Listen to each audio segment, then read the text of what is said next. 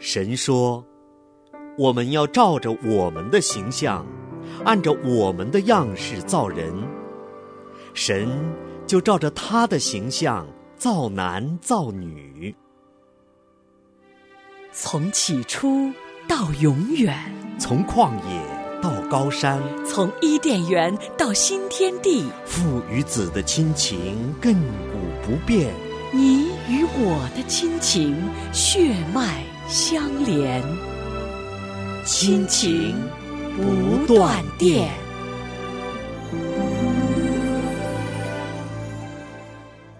亲情的家人们好，这里是亲情不断电。大家好，我是新月。新月好，大家好，我是安好。嗯，非常高兴，今天我们跟安好弟兄一起又在亲情这个节目当中和听众朋友们见面。是的，嗯，那今天呢，我们还要继续我们在创世纪里的亲情。对，在上一集啊，我们跟大家分享了挪亚他的故事，以及对我们现代家庭中的一个启示。嗯，从挪亚身上啊，我们能够看到，在现代的这个家庭中，男人应该起着怎样的一个带领和榜样的作用。嗯，那在上次节目当中呢，我们一起跟大家重点说了挪亚听从神的吩咐。带领自己的这个家哈进入方舟，那从而使一家八口哈得蒙拯救。对我们说到带领哈，那就要有跟随，是，对吧？挪亚他是跟随神带领自己的家。那今天的这次节目呢，我们就跟大家一起来说一说挪亚的妻子她怎样的跟随她的丈夫。是的，实际上呢，在圣经中呢，我们并没有知道挪亚的妻子叫什么。嗯，挪亚的妻子也没有说出一句话，是，但是我们能够看到挪亚妻子一直在跟随挪亚进入方舟。对，《圣经创世纪》的第六章到第八章哈，有关这个家庭在这么一个重大的事件当中哈，也就是造方舟、进入方舟、出方舟的这么一个整个的经历当中呢，确实。我们没有看见挪亚妻子的任何的言语的记述。是的，嗯，关于挪亚的妻子第一次出现呢，就是在六章的第十八节，当神与挪亚立约的时候，也就是第一次给挪亚非常重要的吩咐，要他造方舟的时候。嗯，当神跟挪亚吩咐完方舟如何建造的具体的细节之后呢，神对挪亚是这样说的。神说：“我却要与你立约，你同你的妻与儿子、儿妇都要进入方舟。凡有血肉的活物，每样两个，一公一母，你要带进方舟，好在你那里保全生命。”这是圣经当中第一次出现挪亚的妻子，就是在神对挪亚的吩咐当中。对，嗯。神让挪亚带着他的妻子、儿子、儿妇进入方舟，嗯，最终的目的是要保全性命。是，其实我们也能够想象得到，挪亚在造这艘大方舟的时候，嗯，一定耗时非常多的时间。嗯嗯，那么我们设想一下，当一个男人、一个丈夫在造这样的一艘方舟的时候，妻子是什么样的一个心情？是，说到这点儿哈，我就在想啊哈。在那么长的时间当中啊，圣经中没有记载任何挪亚的妻子她的言语，也没有她的心理活动，是真的是没有只言片语，我们无从去知晓。那只能今天去想，丈夫花了这么多的精力、物力，甚至是财力，那么大一个方舟，不是一件简单的事情哈。是，她对她的丈夫是理解、是埋怨、是疑惑，还是说？我就好好的做好我丈夫的后勤保障，真的不知道。对，但是我们却真的看见了挪亚的妻子跟随她的丈夫。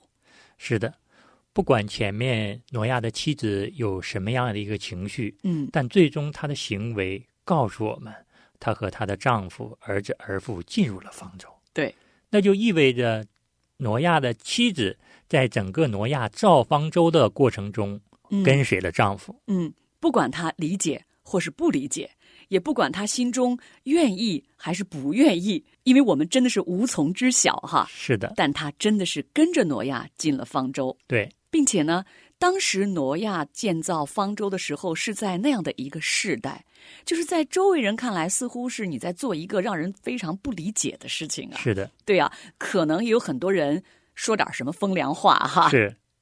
那我想，他的太太也要跟他一起来面对他们家来承受的这个一个外部的环境的压力，要一起面临外部对他们的冷嘲热讽。嗯，从丈夫这个角度来讲呢。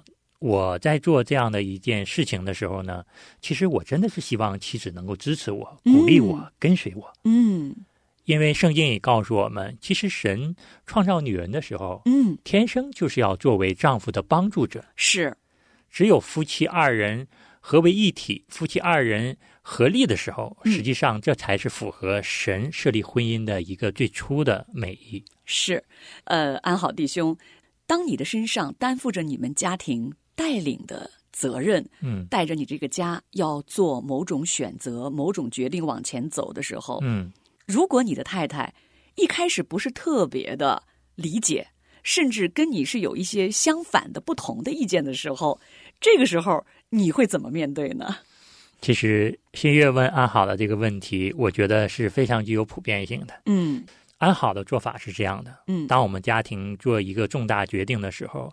我需要妻子跟随的时候，我一定会把我做出的这个重大的决定以及我的想法，嗯，和盘托出，要告诉我的妻子，嗯，因为他是我的跟随者，他也有责任、有义务知道我要做什么，嗯，我要怎么做，做完之后，我们期望要达到什么样的一个目标，嗯。我希望我的太太在这种信息完全透明的情况下，嗯，心甘情愿的支持我、跟随我，嗯。那么，当我跟我的太太因为做出一个决定有矛盾的时候，嗯，我也首先要理解妻子的一个情绪，嗯。但是，当我说出我的意见的时候，他也会跟我要有反馈。对，我们夫妻两个人把这个问题反复几次之后，实际上就能达成一个共识。嗯。所以说，我的直接的做法就是要把我做什么、怎么做、要达到什么的目标，我要完全的告诉我的妻子。也就是说，在一个非常坦诚的一个沟通的前提下，对，我不希望他对我做的事情有猜疑。嗯，那其实啊，夫妻两个人之间是彼此最了解的那一个哈。对，如果那你是不是每一次你都可以这么勇敢的？和盘托出，因为有可能当你说出来之后，你的太太会有完全不同的意见，对，是吧？那这个时候你又会怎么面对呢？其实，在我跟太太说出一些重大的决定之前呢，其实我需要心里做这样的一个斗争的。我是觉得很多的丈夫也有安好类似的经历，嗯。那么，当这个决定我不知道妻子有什么反应的时候，我可能先藏在心里。哦。我在找合适的时间、合适的机会要跟太太说。嗯，但是你要知道，嗯，夫妻之间的感情如果足够亲密的话，任何一方脸上是藏不住事情的。是，所以说，当你眉间紧锁，当你一语不发的时候，你的另一半完全能够感受到，就是你的心事写在你的脸上。对，因为两个人在一个屋檐下生活，实在是太熟悉、太了解了。对，嗯。那么这个时候，我觉得可能时机不成熟。但是我的太太发现之后呢，她会问我：“嗯，你今天遇到什么事儿了吗？嗯，能不能跟我说一说？嗯。”所以说，当我太太这么跟我说的时候，这么温柔的跟我说的时候，其实我的戒备心、我的恐惧心，甚至我的羞耻心，全部就都放下来了。哇，那就是赤露敞开。是的，嗯。所以，当我把这个话完全袒露在我妻子面前的时候，特别是。当她在耐心听我说的时候，嗯，那么我心里是满了安慰的。哦，当他听我说完，他会给我一些从他的角度认为处理这种问题的方式，嗯，然后我再说一下我处理问题的方式。我们之间反复的讨论几次之后，实际上两个人心里都有了一个非常合适的一个答案。我刚刚听你这样分享哈，让我对。丈夫的心理又多了一点点了解哈，就是说，其实不是每一个丈夫他在要做一个家庭的一个重大决定的时候，都是可以一开始就完全的敞开的来跟妻子讲的。一旦讲出来的话，那妻子有可能同意，有可能不同意啊。是的，这是一个过程哈。对，常常我们就会看到家里边夫妻两个人就会出现热战或者冷战。是的，对。其实还有一个原因呢，让男人犹豫说出一些重大问题或重大决策的原因呢，嗯，是男人出于对妻子、出于这个家庭的保护和爱。嗯，当这个问题很大的时候，涉及到整个家庭的一个未来发展方向的时候，是男人很怕这个决定做出来之后，影响到妻子、影响到孩子、影响到整个家庭的稳定。也就是说，丈夫也会担心自己的这个决定。是不是对的？对，安好原来也经历过这样的一个事情。嗯，其实不说，但是后来安好学到了一个功课。嗯，因为不说是不对的。哦，因为你说出来之后，你一定会知道，神就是要让你们夫妻二人同心来面对这个事情，这是你们夫妻二人必须要经历的这样的一个功课。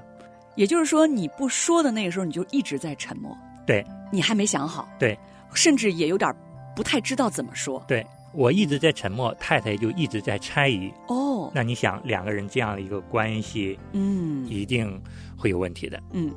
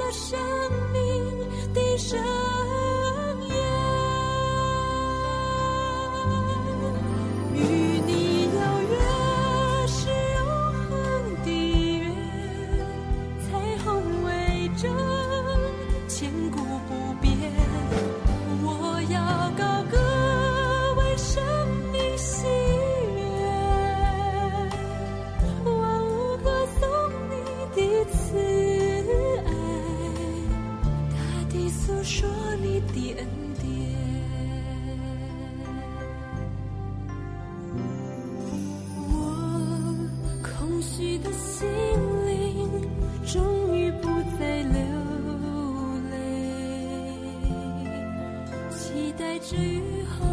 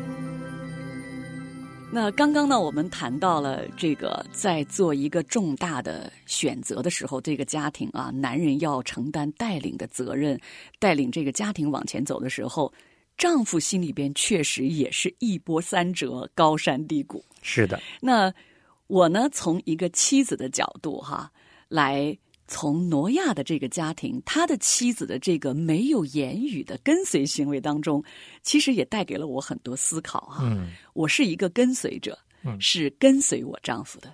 从我认识神之后呢，我就知道神造我的目的是为要成为我丈夫的帮助者。是的，那在这样一个大前提下的时候呢，就有几个问题啊，其实是做妻子的在跟随的这个过程当中，心里的一些常常会考量的，甚至是常常会忧虑的一些啊，嗯，呃，比如说，我确定我是百分之百的信任我的丈夫吗？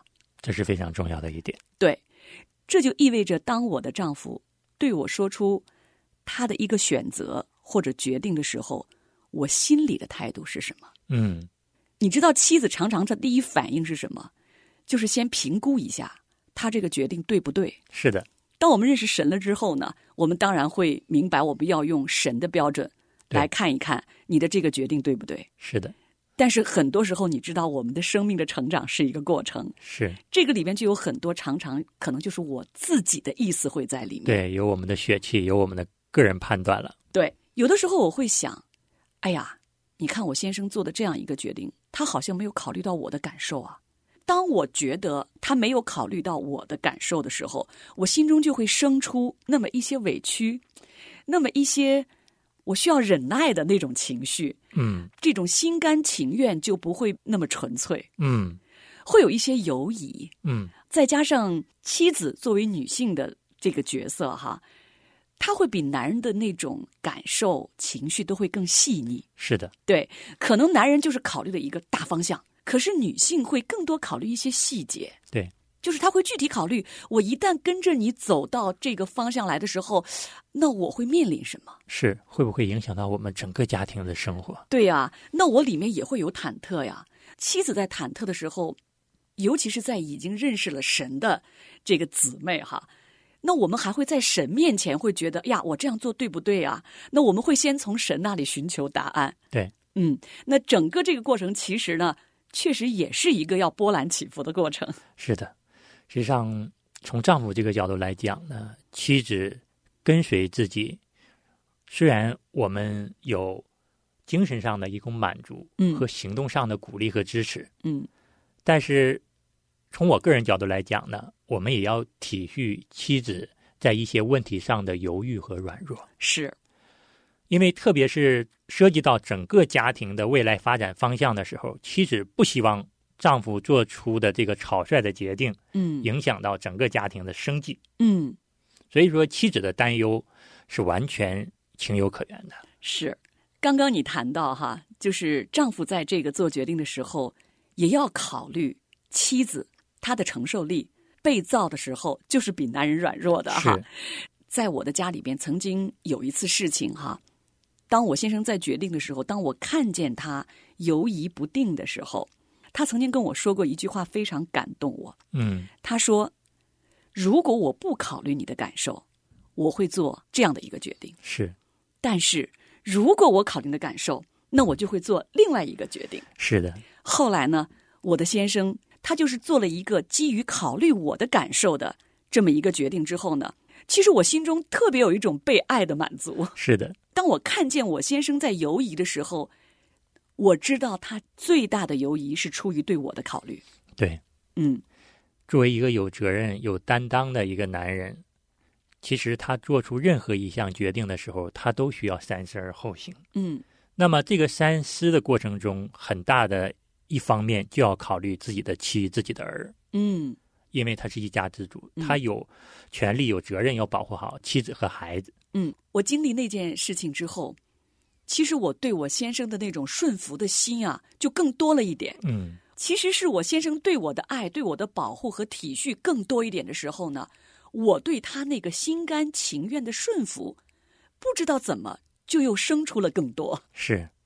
从挪亚的带领和妻子跟随的这样的一个故事中呢，嗯其实安好还有这样的一个体会：首先，男人做出的这个决定嗯是要符合神的心意，符合整个家庭长远发展的这样的一个大的方向。嗯而妻子呢，做一个跟随的角度呢，妻子是想知道你丈夫做出这样的一个决定背后的原因是什么。是，那么也就是说，妻子想让丈夫告诉我你要做什么。嗯所以说，当夫妻双方知道了目标是什么，妻子也知道了丈夫要做什么的时候，嗯其实妻子自然而然的疑虑的心就消除了，嗯她也愿意跟随丈夫一起奔着这个目标去努力。嗯。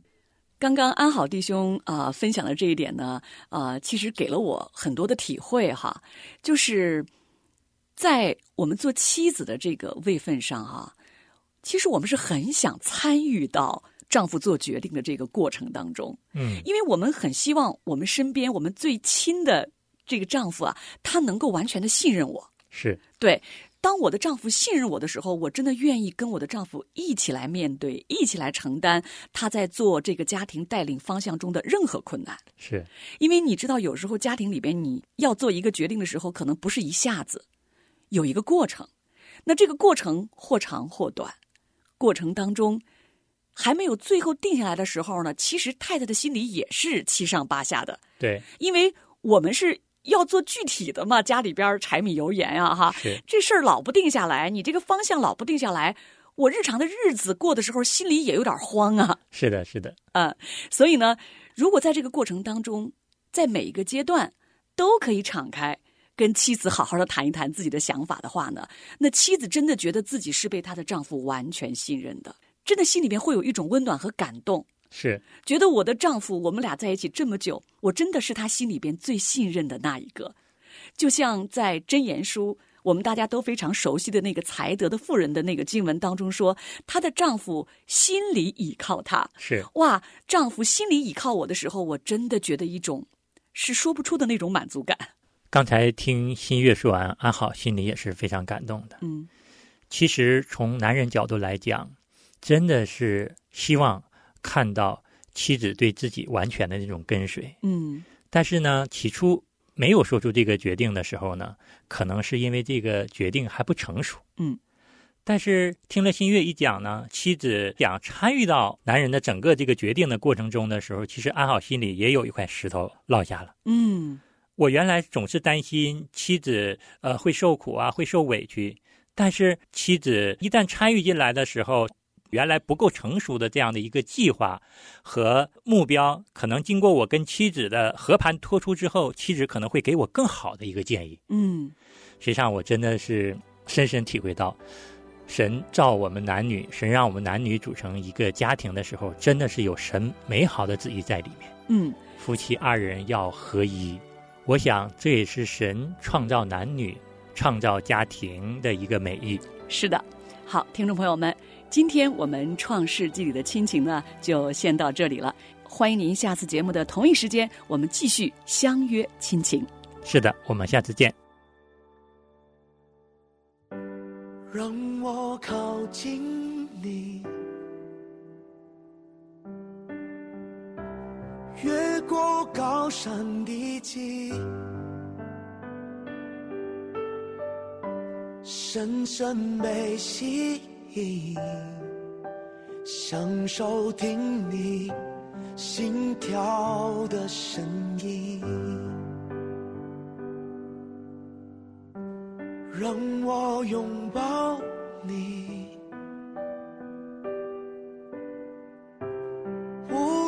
狂风暴雨，深深的着迷。我要安静听你的声音。就算用尽我所有力气，也要寻求你，单单渴慕你，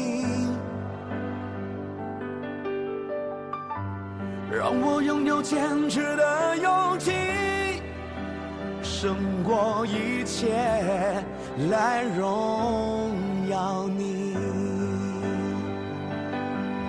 I love you. I'm in.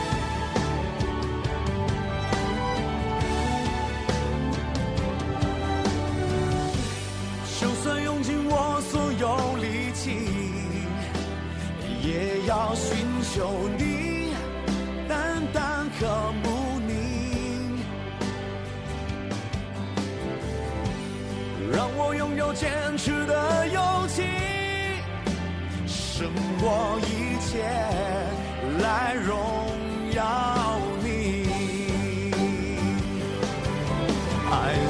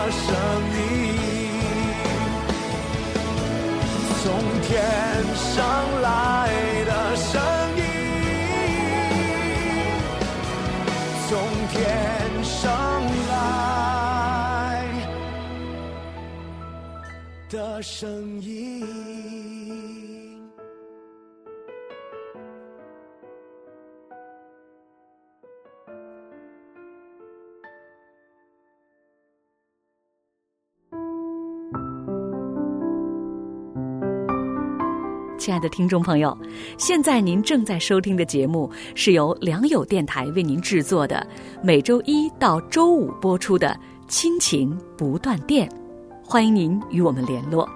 我们的电子邮箱地址是 q i n q i n g at l i a n g y o u dot n e t，就是亲情在良友网。